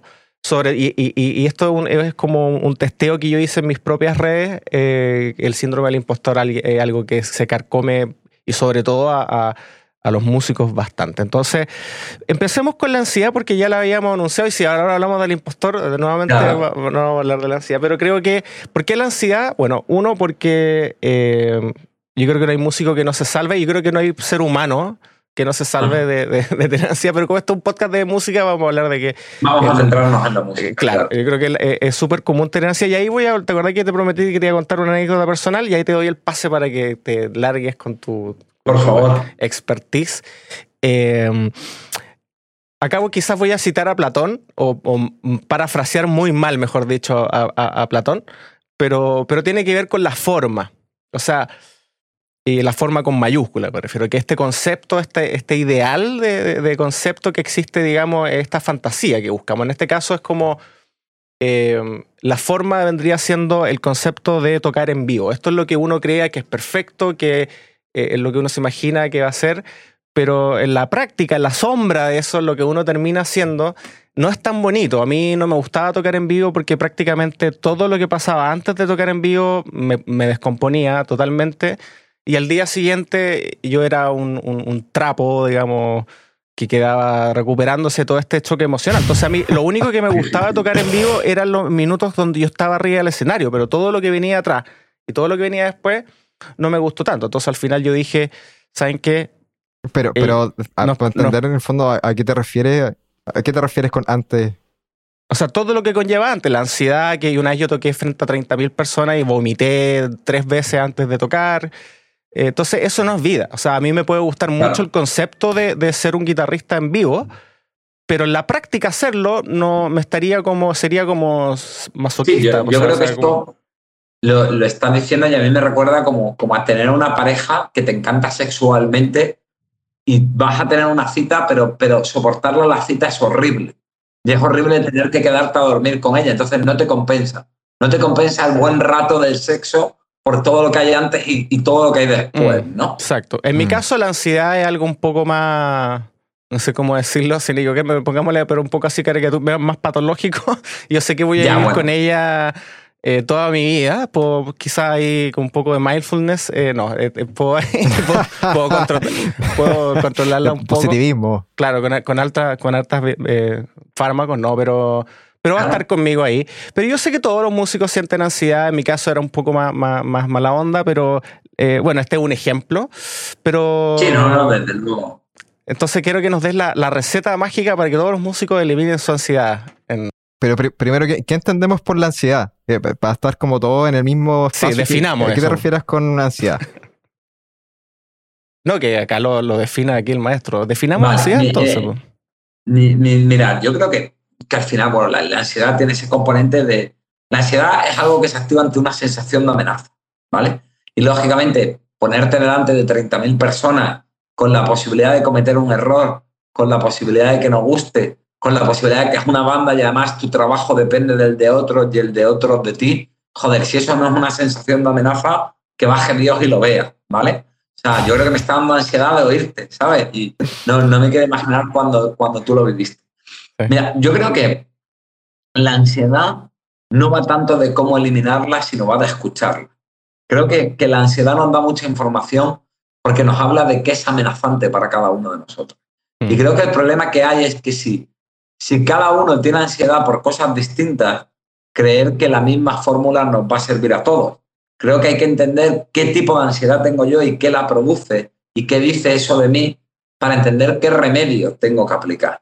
Te, voy a poner un ejemplo muy simple que le ponía siempre, yo soy profesor universitario en, España, y entonces siempre me venían mis alumnos y les decía, bueno, pues ya tenemos a Juanito que tiene un problema de ansiedad porque lo quiere tener todo bajo control.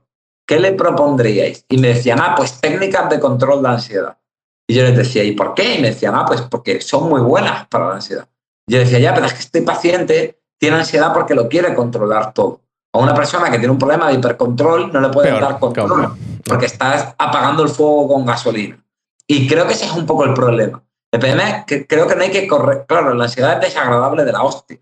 Entonces, lo normal es que cuando sentimos ansiedad, queremos correr a quitarnos la ansiedad. Pero eso hace que no la escuchemos. Y si no la escuchamos, no la entendemos. Y resolver un problema que no entendemos es imposible. Entonces, yo creo que, que, que, lo primero es, es, eso. Lo primero es pararme a entender mi ansiedad. Oye, ¿qué es lo que me cuesta mi ansiedad? ¿Me da miedo el juicio? ¿Me da miedo, eh, pues eso, el juicio del público y que no guste? Lo que me da miedo es cometer un error y que mis compañeros de banda paguen los platos rotos en la factura de mi error, lo que me da, probablemente entenderlo me ayudará. Si veo que es un problema de culpa, por ejemplo, de miedo a que a mis compañeros les afecte, pues a lo mejor lo que me ayuda a no tener ansiedad es hablar con ellos y hablar con ellos de, oye, ¿qué pasaría si meto la pata? O, oye, tengo esta preocupación porque no quiero que un fallo mío os haga daño, ¿no? O, Y mm. luego hay cosas que creo que van en el cargo. Mm. Es decir, pues yo creo que un músico o un artista se tiene que exponer al hecho de que su música o de que su producción artística pueda no gustar, ¿no? De la misma manera, de, la misma manera que yo tengo que asumir que mi trabajo consiste en tirarme el día oyendo las desgracias de la gente, ¿no? Y, oye, ya es normal que eso me pueda afectar. Pero Tiene que ver con las expectativas también, ¿o no? Claro, como el es, la, es la brecha finalmente como que lo, que nos da ansiedad, porque volviendo a ese ejemplo que tuviste, o sea, si yo tal vez me hubiese juntado con los, mis integrantes de banda y hubiésemos aclarado, oye, ¿qué pasa si me equivoco? Y me hubiesen dicho, no, sabes que no pasa nada. Tal vez esa ansiedad no hubiese sido tal. Entonces creo que en parte nos ponemos la ansiedad o, nos Es lo que dice él, actuar para eliminar la expectativa, pues, claro. Claro, no, no correr a resolver la ansiedad, sino entender de dónde viene mi ansiedad y, ver qué, qué, tecla está tocando mía mm, y mm. actuar no en base a la ansiedad, sino al tema mío que está tocando. Eso por un lado. Y luego hay una parte en la que creo que también hay que entender que determinados niveles de ansiedad pues son congruentes con la vida. Es decir, creo que hay cosas que hay que entender que van implícitas, que el dolor puede no gustarnos, pero forma parte de la existencia. Y hay que aprender a relacionarnos con él y a entender que hagamos lo que hagamos, no siempre lo vamos a controlar. Lo que pasa es que el, eso, eso te iba a decir que cuando te di el ejemplo, claro, quizás fue un mal ejemplo el, el de las 30.000 personas, porque de hecho sería raro que yo no hubiese sentido ansiedad en ese momento. Claro, es que sería un, puto loco si no Exacto. Ansiedad, es como si viniera un león a matarme y, no me diera ansiedad, sería raro. Pero el tema eh, de las personas que, que, que sufrimos de, de, de, ansiedad general, digamos, es que ese, ese umbral, ese threshold, cada vez empieza a, a, estar más bajo. A estar más bajo y el cerebro en ese sentido es como bien eficiente, te da como en el gusto, o sea, es como plástico pero para mal en ese sentido porque es como, ah, este tipo es ansioso, démosle todos los caminos neuronales para que sea más eficiente aún activar ese... Exacto, entonces eh, el problema ya se transforma... cuando, sí, para terminar, cuando se transforma en cosas triviales, que te da ansiedad cualquier estupidez. Y yo creo que ahí es donde, porque claro, si vas a, vas a sacar tu single que trabajaste un año y lo vas a subir a YouTube, yo creo que sería normal que te diera ansiedad, pero el tema es que cuando esa ansiedad ya empieza como a afectar tu, tu, día a día, y ahí podría sonar muy tentador caer en el pensamiento positivo, caer en la meditación, pero es paliativo porque puedo relajarme por media hora, pero el problema sigue ahí, digamos, no, no, no, no ha solucionado. Yo, yo, siempre digo que el problema de la psicología hoy en día es que quieren que la, la técnica psicológica sea un sustitutivo a vivir la vida y tomar decisiones. ¿Vale? Y creo que eso, creo que, creo que la buena terapia no es la que te da un paliativo. Creo que la buena terapia es la que te ayuda a tener el coraje de mirar la realidad de frente y a tomar decisiones en base a quién soy yo y cómo quiero vivir mi propia vida, ¿no? Y que eso a veces no es fácil, ¿no? Entonces, yo creo que... Suena más fácil, de hecho, este decirlo. Hay, hay que ver una serie de cosas. La primera es si me desbordo muy fácilmente, a veces lo que ocurre es que mi vaso está ras. Entonces solo hace falta una gota para desbordarme.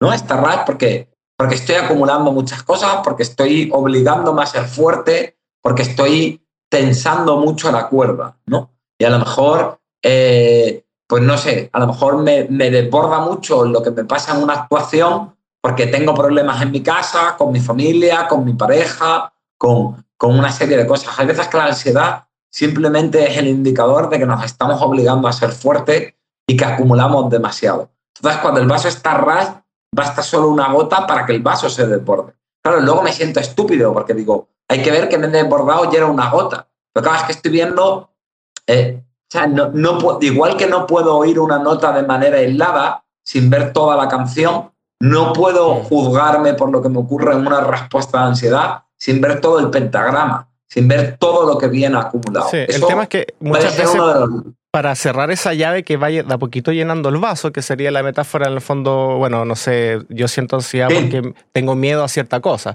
pero quizás ese miedo a cierta cosa también es una representación de un miedo que, que puede ser un poco más, más Exacto, Esa es la otra opción. Toma tiempo, o sea, no, no, no es algo que se, se, puede tomar años eh, y no, porque no es cosa de decir, ah, voy a dejar que me dé miedo. No, pues uno no, no tiene un switch que diga, ah, estas cosas me, me dejan de dar miedo por ende supere mi ansiedad. En el caso de las ansiedades que, estén, digamos, eh, ¿cómo se dice?, eh, condicionadas por algún tipo de miedo, a diferencia de algún tipo de control. También sería súper fácil decir, ah, voy a dejar de controlarlo todo. O sea, mm. y bueno, la, pregunta obviamente debería ser, bueno, ¿cómo lo hago? Y, y obviamente también la respuesta es con idea de, funcionalidad. La idea es que, por ejemplo, yo no puedo renunciar a controlar mientras que yo siga teniendo heridas emocionales abierta de una historia de no control. Intento explicarme. Si, si yo, por ejemplo, em, mira, os voy a contar algo mío personal, ¿vale? Mira, yo de pequeño tenía una deformación en la mandíbula y era realmente feo. Era feo como un tiro de mierda, ¿vale?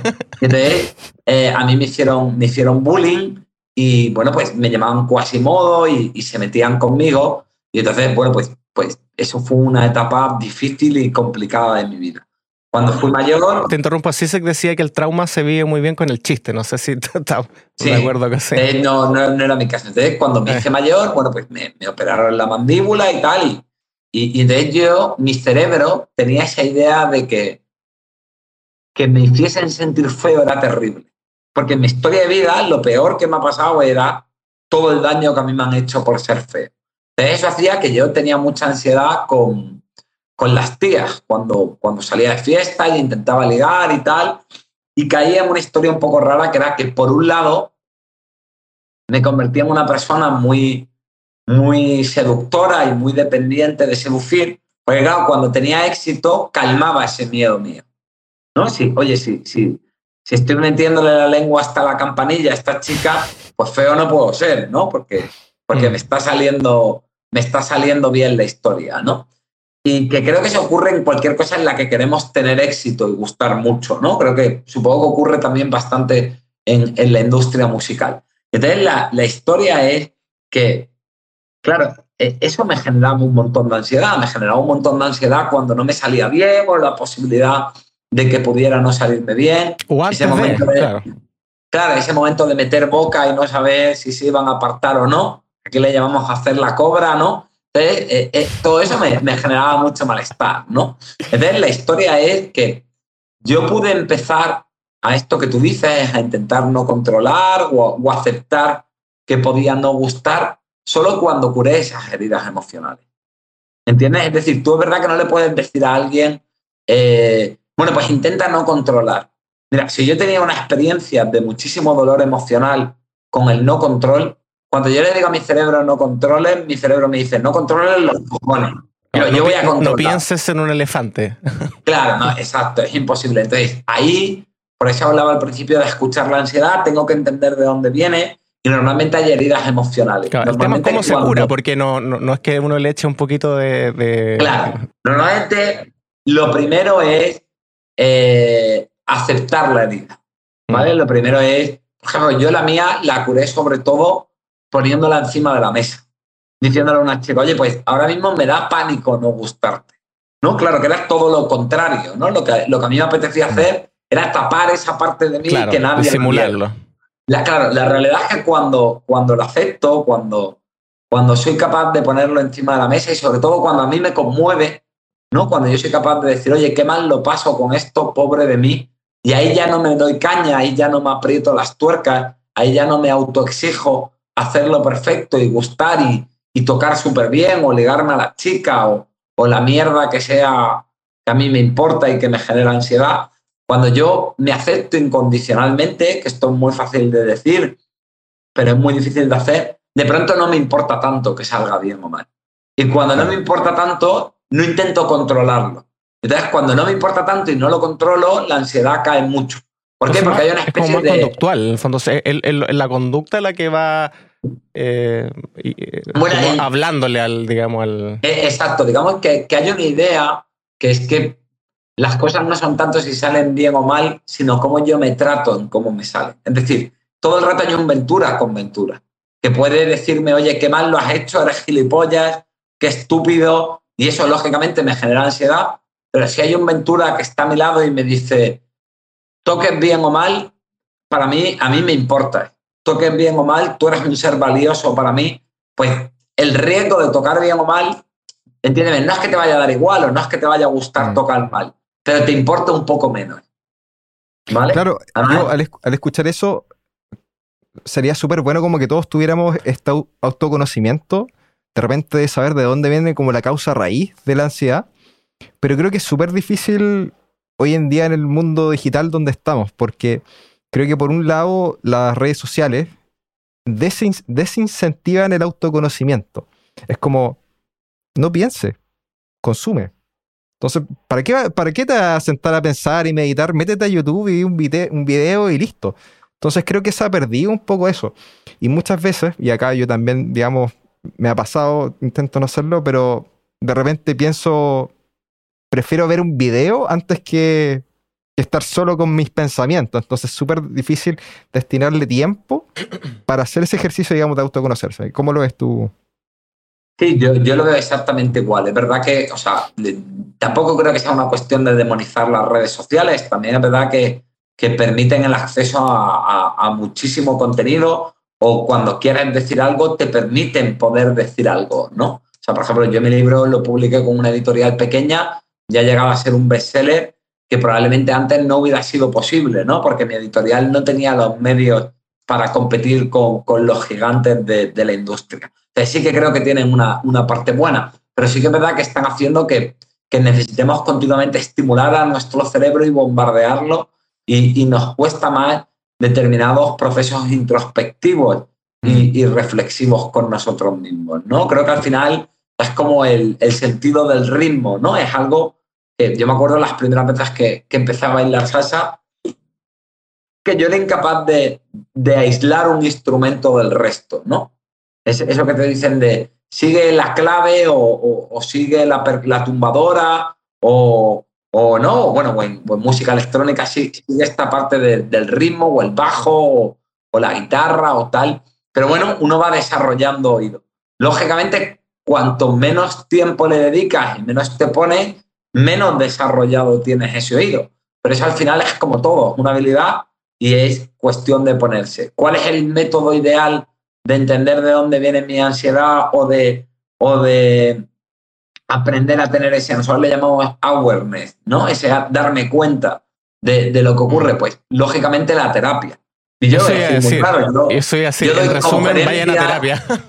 Claro, yo, doy conferencias y yo escribo libros, pero eso no te va a solucionar un problema en la vida. Creo que es como esta, este podcast o, esta entrevista, te puede dar que pensar, te puede dar ideas de dónde es importante que pongas el foco, pero luego hay un trabajo profundo que, que al final requiere de práctica que requiere de compromiso con uno mismo y de frustración. Incluso es muy, mm. y ahí para cerrando el tema de la ansiedad, porque ya, eh, oye, que viste que se pasa rápido el tiempo cuando uno, uno, engancha ahí con los temas. Eh, salvo haya sido una tortura para ti esto, en, en ese caso. No, no, no, que va, estoy disfrutándolo como un enano, de verdad. Eh, no, en resumen, vayan a terapia, cabros y cabras. Creo que también ahí yo puedo discrepar un poco porque uno puede estar súper conectado con sus pensamientos, pero uno a veces se inventa narrativas también para darse en el gusto y puede inventarse cualquier historia y... y... Hay como un sweet spot. Sí, o sea, yo quizás meditando no me voy a conocer, va a ser todo lo peor. Me voy a inventar una versión distorsionada que me guste de, lo que yo quiero escuchar. Entonces creo que el, no sé si es tan bueno hacer ese camino solos. Eh, creo que uno necesita un buen terapeuta serio, con, una terapia, digamos, y acá voy a ocupar mi opinión obviamente, pero que tenga evidencia. A mí no me gustan mucho las terapias que prometen sanaciones y cosas y que caen un poco ya en lo, en lo mágico. Eh, yo soy un poco más tradicional ahí y, ok, pero esa es mi opinión tienen que respetarla, así que vayan a un. Yo recomiendo que vayan a un psicólogo como Ventura. ¿Te gusta que te digan Ventura o Buenaventura? Eh, bueno, mi nombre es Buenaventura, pero, pero, todo el mundo me llama, me llama Ventura. Ah, yo te puedo hablar de mi, de mi propia experiencia. Yo. Eh, en España no es obligatorio, pero en muchos países para ejercer la psicología te piden ser paciente primero, ¿vale?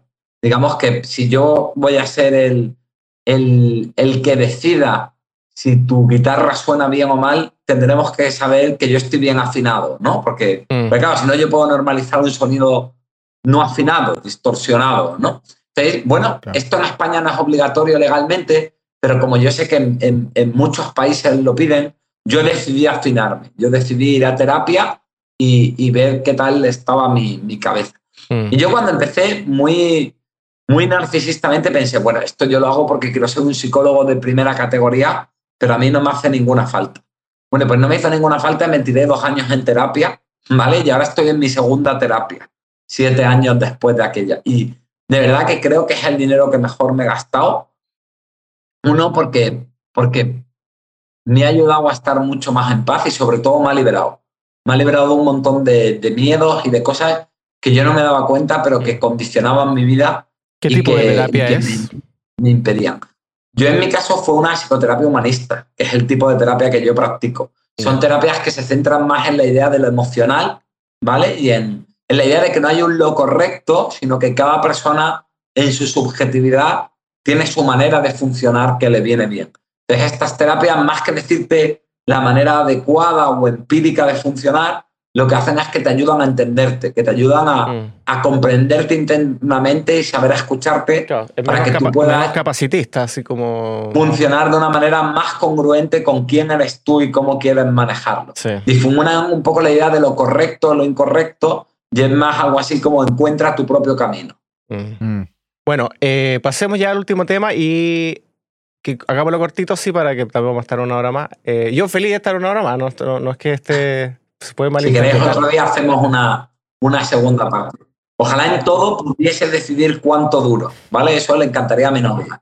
Pero por desgracia solo lo puedo hacer en, la terapia. Bueno, el famoso, bueno, y al final nosotros tenemos una tradición que todos nuestros invitados, bueno, y nosotros, nosotros fomentamos la lectura. Así que recomendamos un libro, por lo general un libro que uno se estaba leyendo en el momento, qué sé yo. Así que ahora tú al final vas a recomendar un libro, tu lección. Yo te sugeriría que recomendaras tu propio libro para que la gente lo vaya y, pero puedes recomendar el que quieras. Em, el síndrome del impostor eh, eh, es algo que no podemos cerrar este capítulo sin tocarlo porque eh, nos van a odiar. No, no, no, vamos a perder nuestro, toda nuestra audiencia. Es un tema muy importante, es, un, es un dolor muy, muy grande. ¿cómo, ¿Cómo tocamos este tema? sea, eh, definámoslo rápidamente. El síndrome del impostor. Bueno, el, el, autosabotaje, ¿no? Es que es creer que uno es fraude. sí, es básicamente eso. Es creer que uno es un fraude y no es tan bueno como, como los otros creen, ¿no? Claro. Creo que también hay que diferenciar entre el síndrome del impostor y el, y el entender también que hay una parte. ¿Esto de dónde viene? A ver si intento explicarlo. Mira, hay una parte que es inseguridad. Hay una parte que es que como yo no me siento bueno, cuando alguien me dice que soy bueno no me encaja, no me cuadra con la visión que yo tengo de mí. También a veces en las profesiones, cuando es un área que tenemos mucho conocimiento, lo que ocurre es también que tengo el oído más fino. Es decir, probablemente si oímos una, una canción, una, una guitarra, vosotros sois mucho más capaces que yo de ver si hay algo en lo que el músico no va a tiempo, si hay algo en lo que su bueno, su capacidad de tocar no es buena, si hay algo en lo que no lleva bien el ritmo, ¿no? O si ese punteo no era tan adecuado o si ha fallado en algo en el interlude, ¿no? Que yo, que como tengo menos conocimiento de mm. música, pues se enmascaran más los errores. Entonces, hay veces que el síndrome del impostor tiene ese componente en el que, claro, yo en mi cabeza puedo, como tengo más conocimiento, soy mucho más capaz de saber lo que de lo malo que eres. sí, pues. claro. Eh, eh, eso también ocurre, ¿no? Mira, por ejemplo, yo hace poco di una conferencia y me quedé en blanco y se me olvidaron como que el 40% del contenido que yo quería dar. Y yo salí de allí con la sensación de que era una conferencia de mierda. Claro, la gente estaba muy contenta, pero porque mm. ellos creían que el 60% que mostré era el 100% lo que queríamos. Sí. ¿no? creo que hay una parte importante en eso, sobre todo en este tipo de, de, de, cosas como, en las que hay un público, ¿no? No sé si me, Sí, yo creo que ahí diste la, la clave con, con, a medida que uno va puliendo más su oído, su expertise, eh, etcétera, más consciente está siendo quizás de lo, de lo malo que uno es, o de lo, pongámoslo, porque el, que tiene el impostor no, no, no dice lo que todavía me falta por mejorar, es lo malo que soy. Y cada vez que me voy volviendo más bueno, más malo me encuentro, porque tengo más criterio para poder identificarlo. El tema es que eh, yo creo que es como el veneno, a veces me gusta decirlo. O sea, una dosis puede ser el antídoto. En este caso, eh, tener una autocrítica y tener un pequeño látigo para, para poder decir, ok, esto tengo que mejorarlo a sano, porque es el motor que tengo para seguir mejorando y puliéndome. Si yo, que yo creyera ya que lo sé todo, sería muy malo, de hecho. Pero el problema es cuando ese látigo se convierte ya en, en algo muy grande y, o el veneno ya, la, dosis del veneno no es ya suficiente como para matarte. A todo esto, paréntesis, el síndrome del impostor no es una, digamos, un síndrome que yo sepa que esté tipificado en los manuales de... No, pero bueno, es un término popular, pero yo creo que recoge bien una idea. Entonces, ¿dónde está el, el, justo, esa, esa justa medida entre entre disfrutar un poco de los beneficios de la autocrítica versus no caer en el impostor en donde uno, ah. digamos, jura que es una mierda. la, línea divisoria, la que nos tiene que indicar dónde está el basta, es nuestro propio sufrimiento. Es decir, es si me estoy tratando con crueldad. Claro. Si yo creo que hay un punto en el que estoy siendo cruel conmigo, mm. en el que esto no es espíritu crítico o deseo de mejora, sino que simplemente que estoy siendo un hijo puta conmigo y me estoy dando una paliza. Tortura. Creo que ese es el buen punto en el que tengo claro que tengo que parar, ¿no? Y creo que ahí, yo por eso hablo mucho de mirar el dolor. Mirar el dolor no, no tiene buena fama, no suena bien, no es como el pensamiento positivo, pero creo que el dolor es una fuente de información muy buena y creo que nos ayuda muchas veces a saber cuándo parar, ¿no? Pero si yo no miro mi dolor, ¿por qué no me voy a seguir fustigando?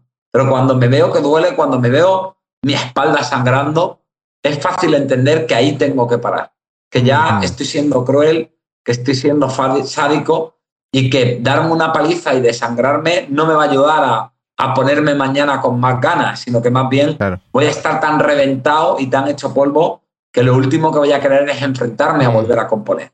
Suena lógico, pero yo creo que al, igual que la ansiedad, probablemente eh, eh, el caer en el impostor también sea un síntoma de otra cosa mucho más compleja, obviamente. De claro, por ejemplo, yo, tenía, yo me fustigaba en este tema de la seducción que he comentado antes y, venía de eso. Mm. Venía de que había una parte de mí que pensaba, si ligas, si tienes éxito, si sucede, no te vas a sentir tan mal como cuando eras pequeño y se reían de ti.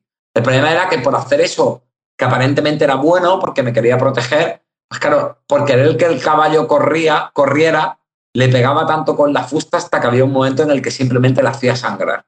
Yo creo que es normal caer en el impostor, yo creo que eh, depende, claro, todos hemos caído en, distintos grados, que yo me recuerde, no, nunca caí en el, en el hoyo profundo, sí sé que, y he leído que un impostor no controlado te puede llevar derechamente a una depresión, porque básicamente va a pensar de que todo lo que hace es una mierda y puede, y puede ser súper incongruente con la realidad. Ahí yo creo que ya pasa a ser como, como una, una alucinación, porque tú puedes ser objetivamente el mejor jugador de, ajedrez del mundo, pero si piensas que eres el peor, ya hay una hay un, hay un claro y, luego aparte una cosa que es que claro. que y luego aparte que hay una cosa que mira eh, para ser el experto de lo que sea aparte de tener más o menos talento lo que requiere es práctica Mm. ¿no? Esto que dejó Picasso de que la inspiración siempre me pilla trabajando, ¿no? Entonces, la única manera de tener práctica con algo es que ponerte a hacerlo no sea un suplicio.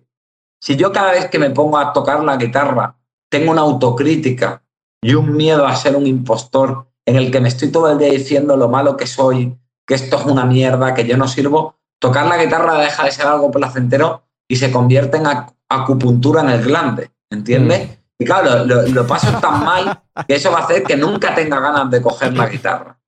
¿Sabes? nunca voy a. Y entonces, claro, es imposible que sea un, un Jimi Hendrix si yo no cojo la guitarra todos los putos días.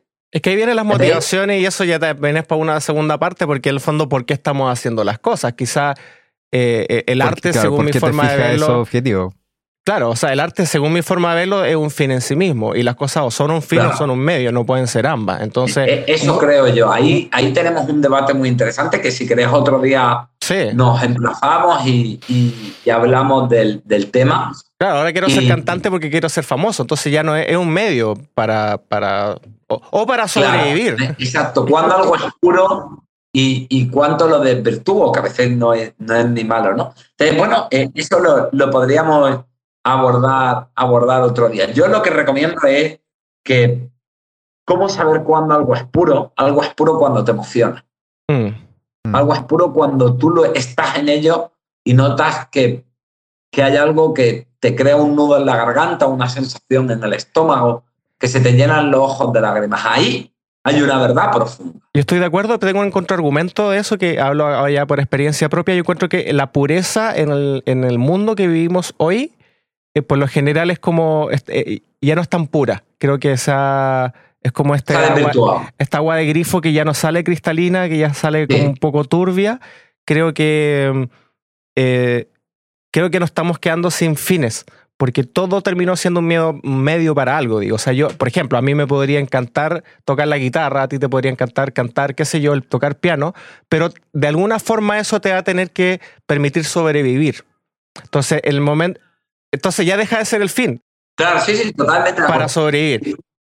Para mantener la pureza o, mantenerla relativamente, creo que tampoco hay que obsesionarse con ser puro. Creo que hay que ser suficientemente puro, quizá, ¿no? Mm. Como el agua, que me la pueda beber aunque no sea cristalina, ¿no? que no te eh, y que cumpla su función. y creo que la pregunta es, en, lo musical, yo creo que la pregunta sería, o estoy recordando un paciente músico que, que, que esta pregunta le ayudó mucho sí que la voy a brindar. No sé si le ayudó a él y a otro no, pero a él le ayudó. Y hablábamos de si esta canción no la oyera nadie, merecería la pena tocarla. Y a él le ayudaba mucho a entender cuando, cuando estaba haciendo algo que tenía sentido para él y que para él era puro. Sí, ahora claro, el, mm. como poniéndole de nuevo ahí el, el, ¿El contrapunto. si depende de ti que la escuchen para poder comer Claro. Cambia, cambia el contexto, o sea, cuando ya se transforma en tu trabajo. y no digo que sea malo, ¿eh? No digo que sea malo. Estoy hablando de cómo saber si estoy siendo puro. Otra cosa que es súper legítimo decir, oye, quiero ganar dinero o quiero comer o quiero tener éxito o quiero gustarle a esa chica o quiero salir, eh, tener 10.000 likes en Instagram. Si yo no creo que sea, para mí no hay bueno ni malo, yo no soy un juez moral. Yo mm. simplemente digo cómo entender cuándo estoy buscando una cosa u otra y creo que ahí lo importante es no autoengañarme. Sí. Creo que lo importante es poder decir, oye, pues esta canción que la he hecho es comercial porque quería hacerla. Y lo mismo la siguiente no la hago comercial. No, pero, aún, así, yo encuentro que aunque yo sea pintor y esté pintando el, cuadro más puro que venga desde toda mi honestidad posible, igual tengo que vender el cuadro. Claro. Para poderle dar, no sé, comida a mi hijo.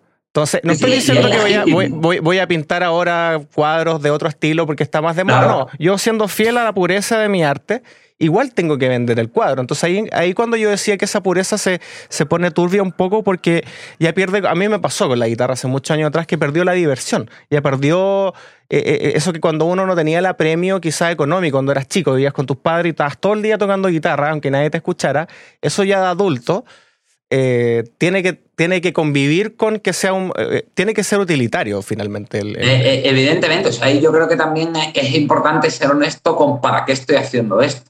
Me refiero. Yo, por ejemplo, pinto maquetas, ¿vale? O, o bailo salsa. Pues lógicamente asumo que no quiero llegar a tener un nivel profesional o asumo que no quiero competir, que simplemente lo que quiero es pasar un buen rato cuando lo hago. Entonces ahí me libero mucho más de si gusto o no gusto, de si vendo o no vende. Pero, por ejemplo, ese lujo no me lo puedo permitir cuando hablo de psicología, porque, la psicología es, algo que me da de comer, ¿no? Exacto. El problema es cuando eso, cuando el hobby, en, verdad quisiéramos que se volviera nuestra actividad. Y ahí empieza esa distorsión que da para otro capítulo, porque el fondo ahí pierde, en mi caso, pierde, pierde, la gracia muchas veces, ¿cachai? Pero parte de eso también está impulsado por esta industria de la autoayuda. Es como, haz lo que amas. ¿Cachai? Es como que se promueve eso. Claro. Bueno, y sobre todo hazlo bien, porque fijaos que siempre se está hablando de cómo mejorar, de cómo, de cómo, de cómo alcanzar objetivos, de cómo... Eh, es sorprendente que la industria de la autoayuda habla mucho de cómo conseguir objetivos y habla muy poco de ser felices y de ser honestos. Bueno, yo, no creo en la felicidad, creo en la tranquilidad. Y si quieres un día te... Eh, es que también ahí nos metemos en otro tema, porque ¿qué es la felicidad? Partamos la felicidad, desde el modelo de terapia que yo tengo, es la paz interior, es no tener un conflicto, es estar mm. tranquilo. E, e, esa es la definición de felicidad en, en psicoterapia Siempre se lo explico a mis amigos también, mira, si es como súper lógico, ¿quién va a estar tranquilo si no tienes salud? ¿Quién va a estar tranquilo si no tienes cómo pagar tu casa o tu, qué sé yo? ¿Quién va a estar tranquilo si... Tener tus necesidades satisfechas y sentirte cómodo con quién eres y, lo que haces. Sí, la felicidad es como un McDonald's, así como que no, te lo venden, pero no... Yo, yo simplemente eh, de, plantearos que, bueno, que, que, me parece que, que, tenéis un mundo muy complicado porque está muy expuesto a la evaluación de otros y tenemos muy poco control sobre la evaluación de otros, porque creo que hay un conflicto en eso que habláis de, de para qué estoy componiendo o qué quiero conseguir y creo que ahí lo importante es eh, darnos permiso, creo que lo importante es no juzgarnos y no exigirnos, porque eso simplemente nos bloquea y hace que lo acabemos odiando y entonces no hay práctica ni continuidad y entonces no puede haber eh, logros en ese sentido o, el desarrollo que algo necesita. Y creo que también lo importante es eh, buscar ese equilibrio entre entre ser fiel con lo que quiero conseguir, que a veces puede haber un conflicto entre la parte mía que quiere vender y la parte que quiere hacer algo puro o lo que sea, pero sobre todo que nuestro sufrimiento no nos sea indiferente. Creo que la clave siempre es mirar nuestro propio dolor y que nuestro mm, propio dolor sea algo que nos conmueva, que nos conmueva como para combatir o que nos conmueva como para abrazarlo. No sé si se ve bien, pero tengo ahí un, cuadro de, de, un grafitero, ¿vale? Que que que se lo encargué. Voy a acercar la cámara para, para enseñarlo. Y esto lo tengo porque es la representación de lo que yo intento conseguir en la terapia. No Abrazar el dolor. una niña abrazándose y fijaos que la niña a la vez, eh, esa misma niña es una diosa guerrera, ¿no? y arriba pone amar, amar es acoger y combatir. Que tiene un cuchillo, una Yo creo con espada, así es como una Shiva.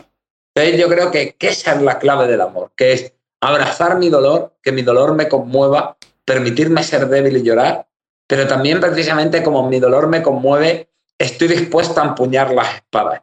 Estoy dispuesto a pelear, estoy dispuesto a sacrificarme, estoy dispuesto a esforzarme tanto para protegerme y que nadie me pise el cuello, como para pelear por aquello que quiero conseguir. Mm. Y creo que ese es el, el, mejor consejo que puedo dar como cierre ¿no? de esta entrevista.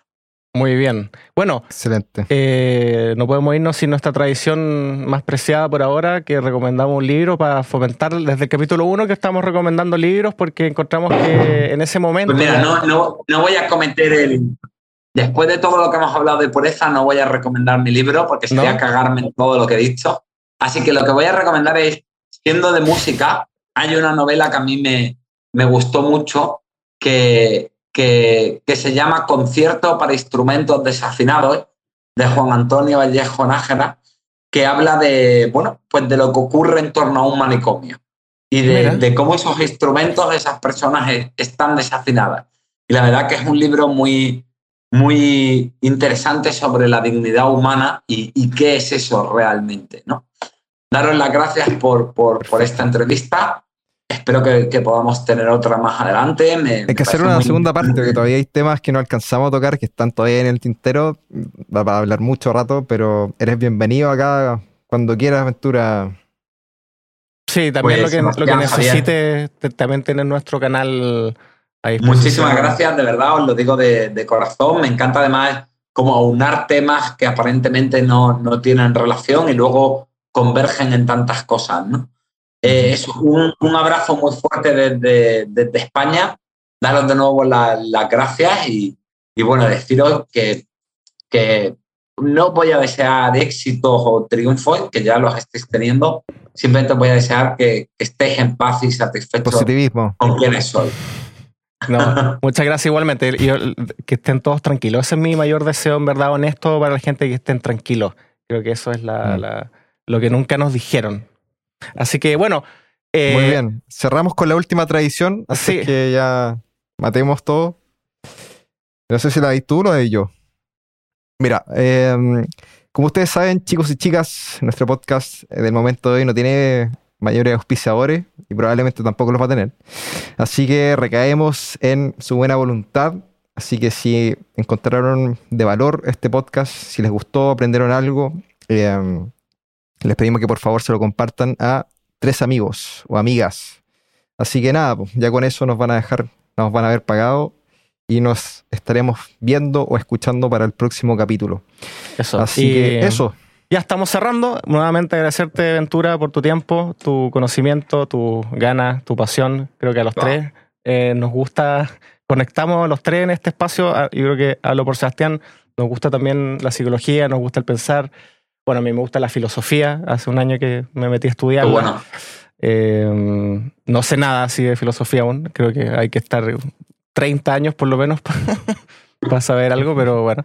Yo también ahora eh, estoy con, la filosofía a tope, casi que leo más filosofía que psicología ahora. Bueno, de ahí, salió el psicoanálisis, pues, de, como salió de la sí, claro, es, la aplicación o el intento de aplicación moderno y, científico de, lo que se lleva planteando el hombre toda la puta vida, ¿no? Es, eh, totalmente. mi padre decía que... ¿Sí? Nada, mi padre me, me dijo cuando dije que quería ser psicólogo que mi trabajo toda la vida lo habían hecho los curas y las putas.